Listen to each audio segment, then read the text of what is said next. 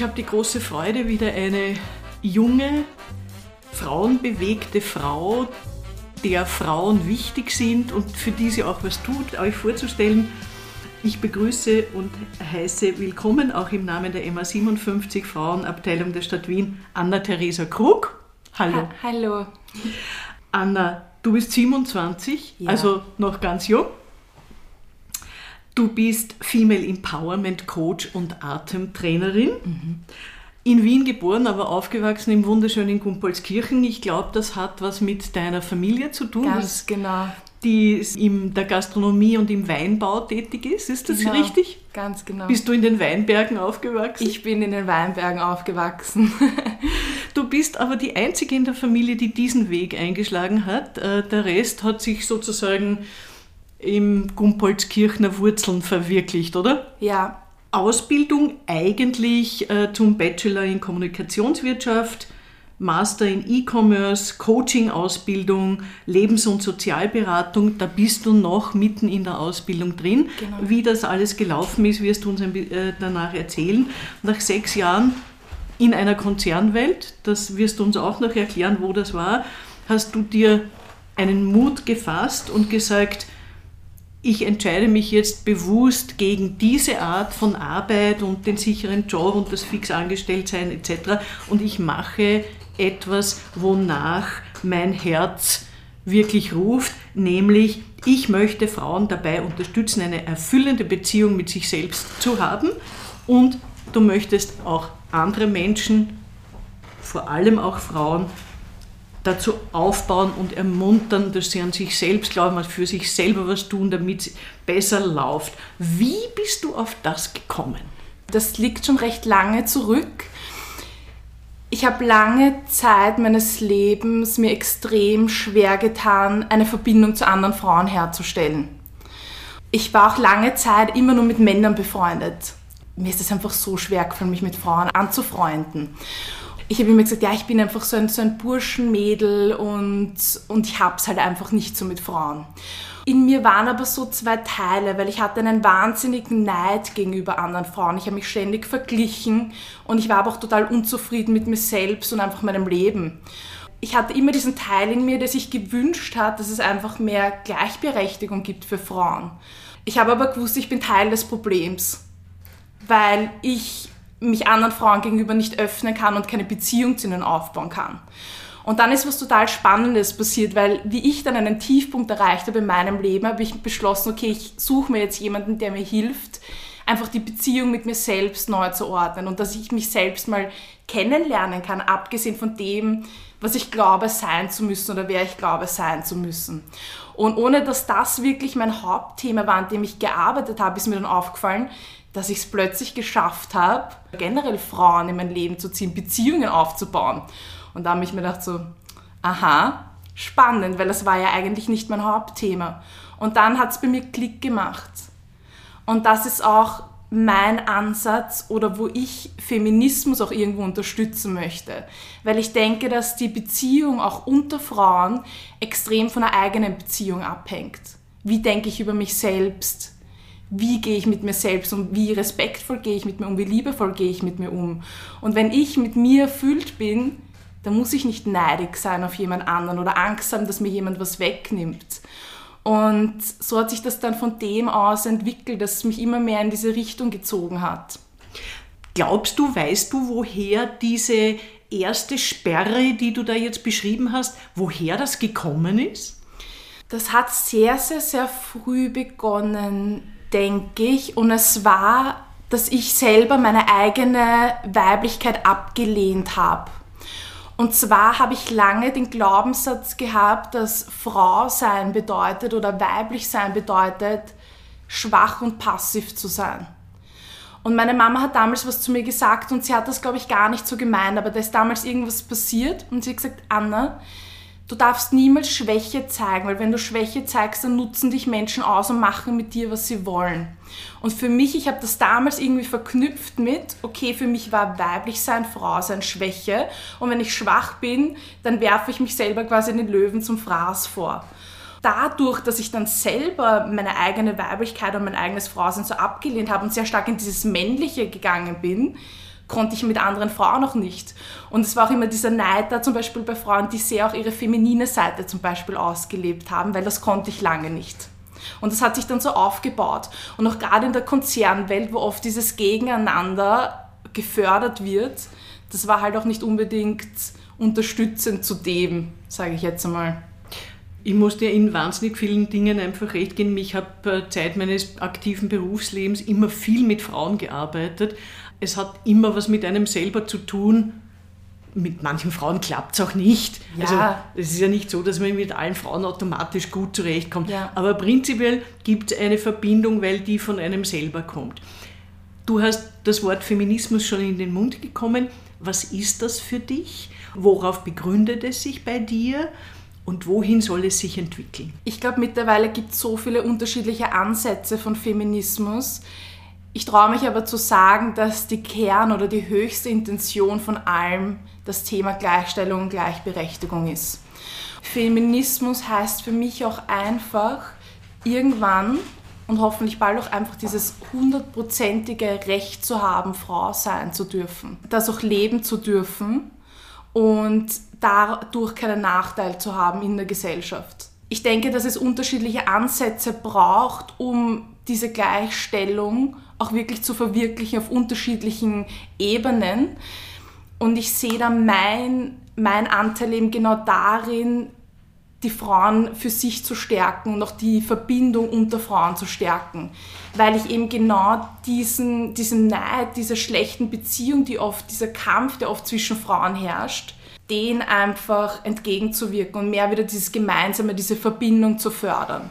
Ich finde, das sollte auch ein großer Teil davon sein, also auch ein extrem wichtiger Teil, dass Frauen auch einfach zusammenarbeiten in dem.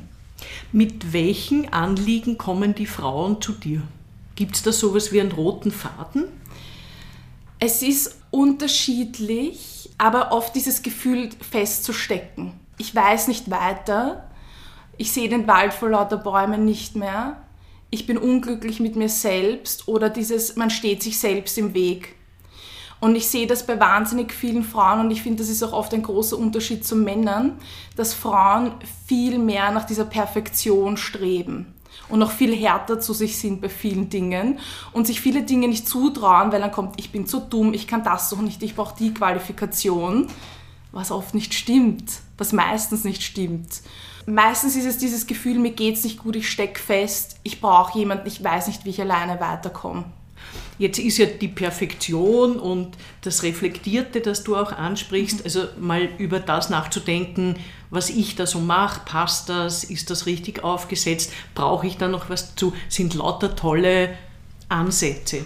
Trotzdem tun sich eben, so wie du es beschreibst, viele Frauen dann verwickeln sich in einen Strudel und es wird immer mehr und immer und noch mehr und dann ja. ist so ein großer Berg vor einem. Kannst du dann mit deiner Arbeit diesen Berg ein bisschen abbauen helfen oder wie arbeitest du? Oft hilft es auch einfach, dass sie mal kommen und man macht mal wie einen, einen Ist-Plan.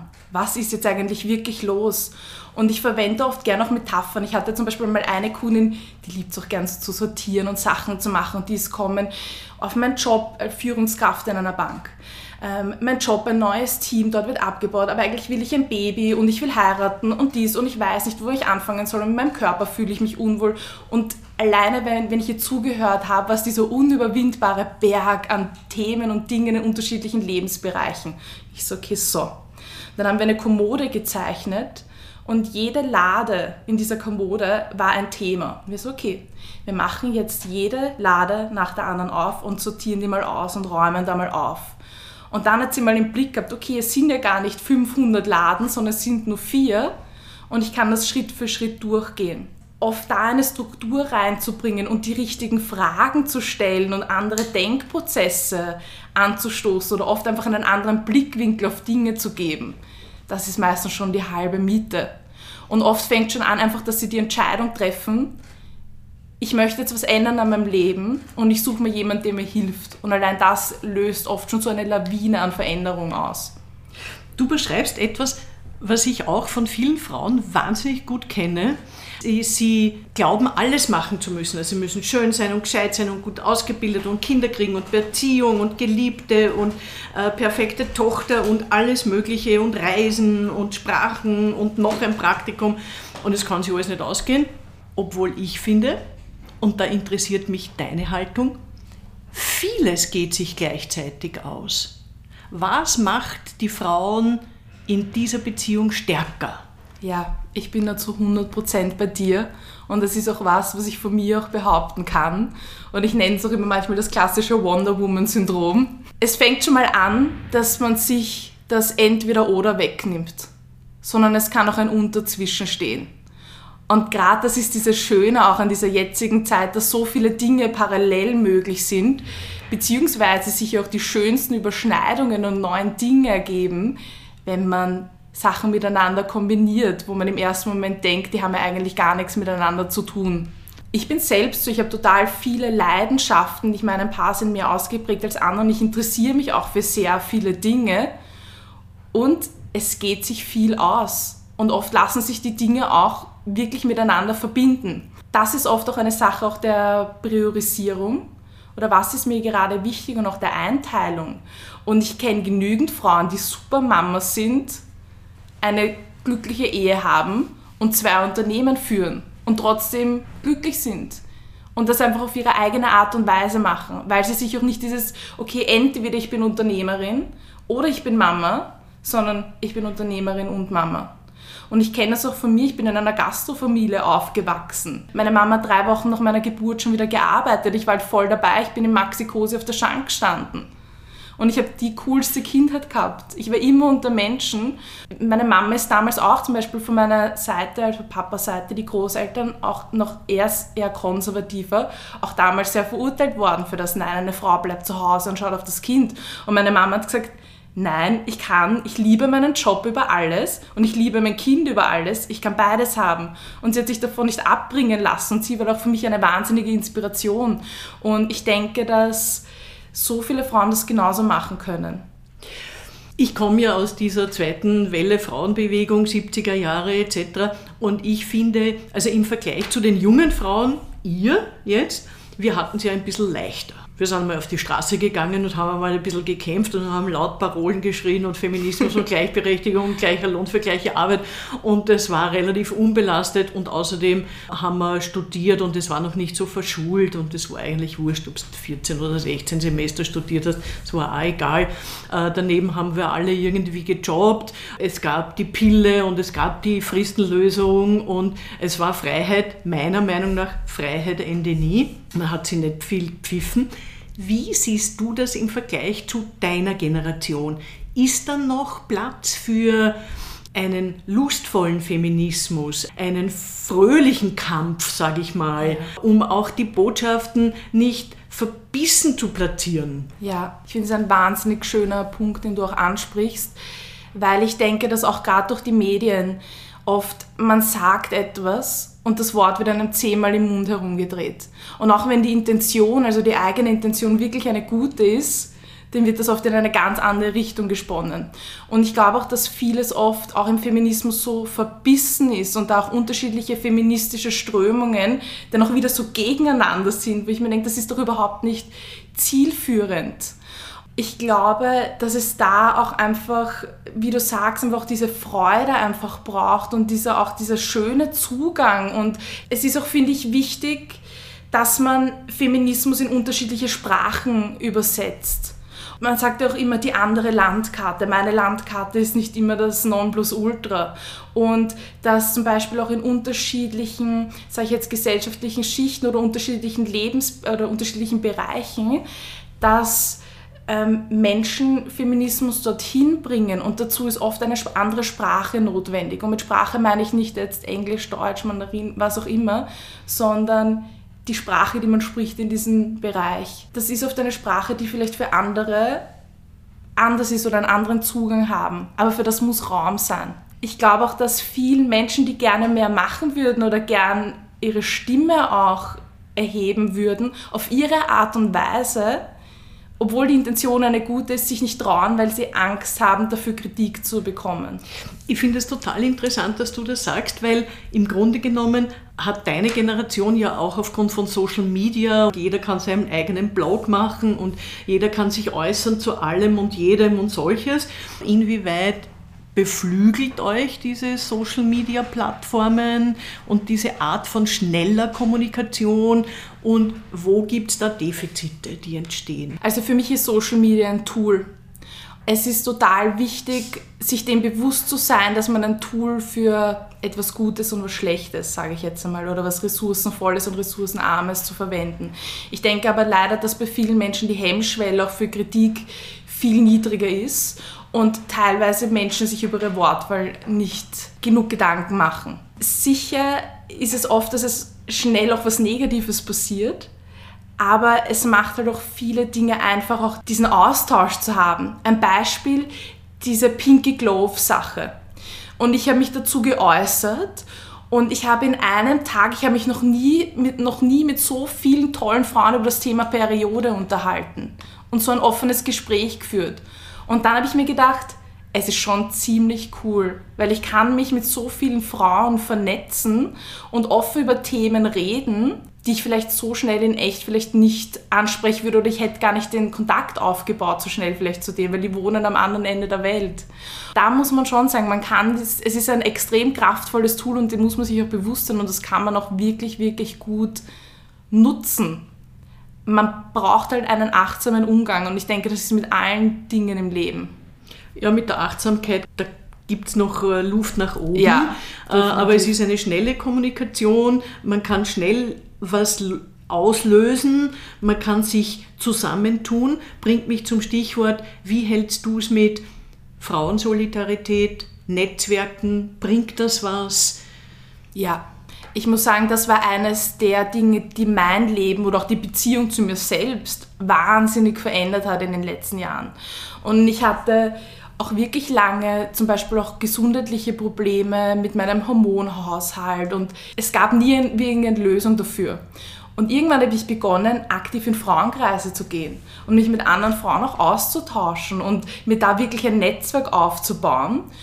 Und lustigerweise habe ich dadurch wahnsinnig viele gesundheitliche Sachen in den Griff bekommen, aber auch psychische und natürlich auch mein Netzwerk aufgebaut. Und mittlerweile konnte ich dadurch einfach so ein tolles Netzwerk aus unfassbaren Frauen auf der ganzen Welt aufbauen, die ihr Leben auf die unterschiedlichsten Arten und Weisen leben und mich einfach jeden Tag inspirieren auf so vielen Ebenen, wo ich sagen muss, das möchte ich nie wissen und das hätte ich nie gehabt, wenn ich aktiv nicht auch in so Frauenkreise gegangen wäre, weil welche Frauen kommen dorthin? Frauen, die dieses Netzwerk suchen, die diese Verbundenheit suchen.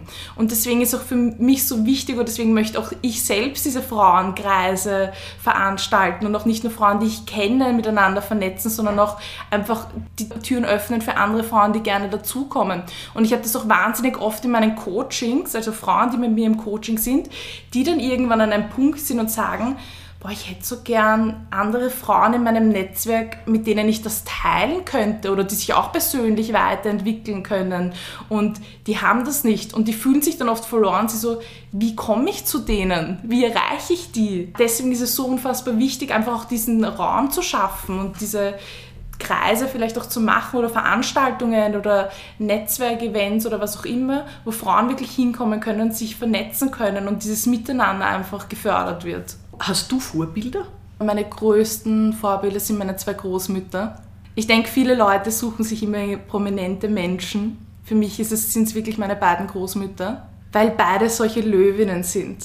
Einfach, sie haben so eine starke Persönlichkeit und trauen sich die auch offen zu zeigen und auch gleichzeitig so eine Lebensfreude. Mittlerweile habe ich eine verloren, aber sie ist trotzdem noch immer mein Vorbild. Und diese Loyalität und diese Stärke und dieses für die Familie da sein und Menschen auffangen und sind beide solche Powerfrauen, die auch wahnsinnig viel geschafft haben in ihrem Leben. Ich kann dir sagen, es wird ja mit zunehmendem Alter besser.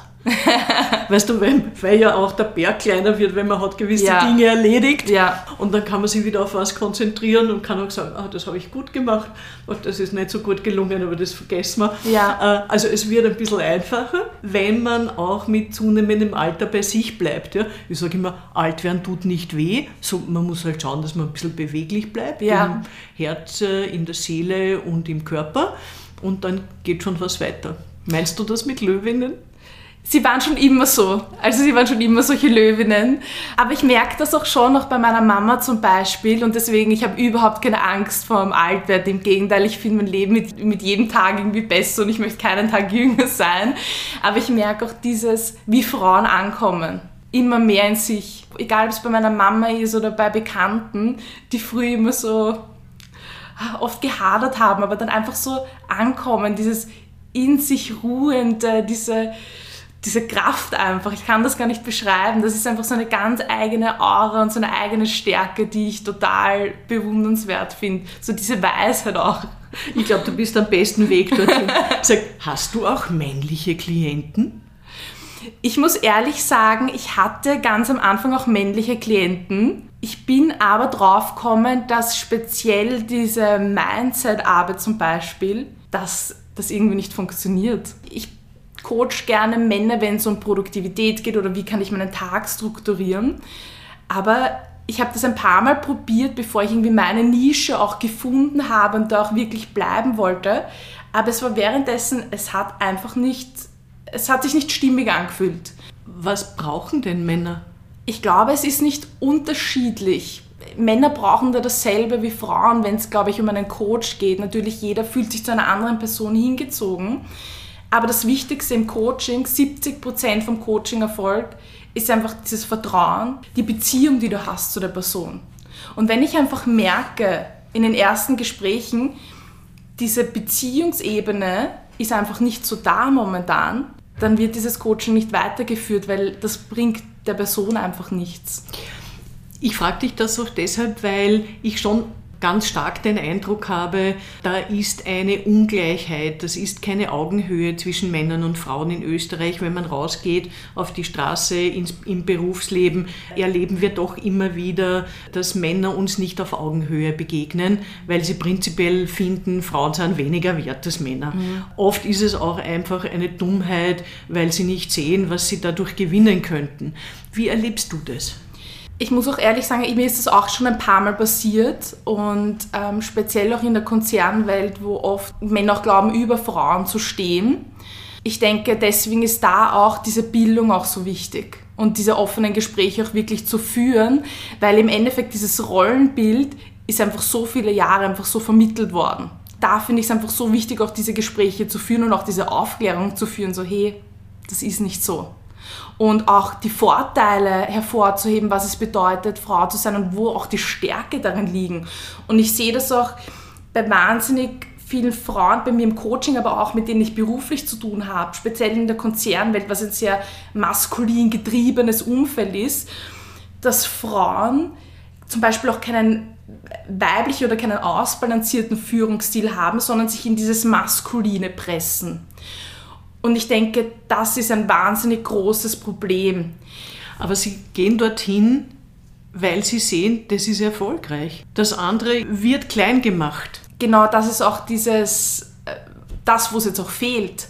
Weil ich denke, mehr Weiblichkeit auch in den Führungsstil reinzubringen, bedeutet auch einfach, ein Team besser zu führen, flexibler zu sein. Frauen sind zum Beispiel meiner Meinung nach auch viel sensibilisierter, wenn Dinge sich verändern im Umfeld. Die können viel schneller reagieren auf gewisse Dinge, was Männer oft nicht können. Und das ist ein, das heißt das Survival of the Flexible. Unsere Zeit verändert sich so schnell, es ist total wichtig, schnell auf Dinge zu reagieren. Und es ist so wichtig, dass da ein Umdenken stattfindet, dass es eine wahnsinnige Stärke ist und absolut keine Schwäche. Was wünschst du dir für deine Generation von Frauen? Ich wünsche mir, dass mehr Frauen die Stärke haben, auch wirklich sich was zuzutrauen und auch zu sagen, ich bin die Richtige für den Job, ich kann diese Führung übernehmen und ich mache es aber auf eine neue Art und Weise. Ich quetsche mich nicht in dieses alte Muster, in dieses alte Denken, in dieses rein männliche, sondern ich mache einen neuen Weg und ich zeige euch, dass es trotzdem funktioniert.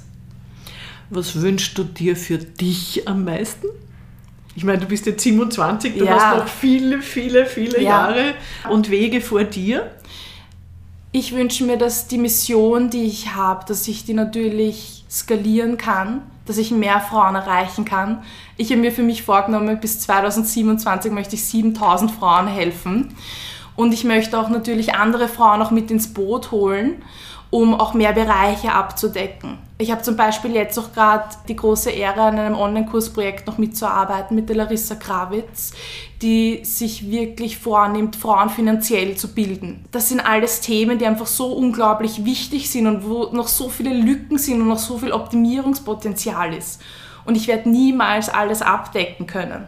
Und deswegen freue ich mich natürlich, wenn ich Frauen kennenlerne, die auch anderen Frauen helfen wollen, aber auf eine andere Art und Weise. Weil ich glaube, wenn man dieses Wissen bündelt, ist noch so viel möglich und auch einfach mehr Frauen zu erreichen und auch zu sagen, hey, investiere in dich selbst, such dir jemanden, arbeit an dir als Person, in deine Bildung, deine finanzielle Bildung, aber auch an deiner mentalen Gesundheit. Das ist meine große Vision und auch mein großer Wunsch. Ich glaube, du wirst einen sehr erfolgreichen Weg hinlegen. Ich wünsche dir extrem viel Erfolg bei deiner Arbeit Danke. und da wirst du sicher noch neue Wege beschreiten. Das äh, kann ich schon spüren. Danke, Anni, für das Gespräch. Danke Ihnen fürs Zuhören. Sie finden uns wie immer auf www.frauenfunk.at, auf der Facebook-Seite der MA57 Frauen in Wien, auf der Podcast-Plattform feo.at und auf allen gängigen Ausspielkanälen für Podcasts. Bleiben Sie dran. Danke nochmal, Anna. Danke.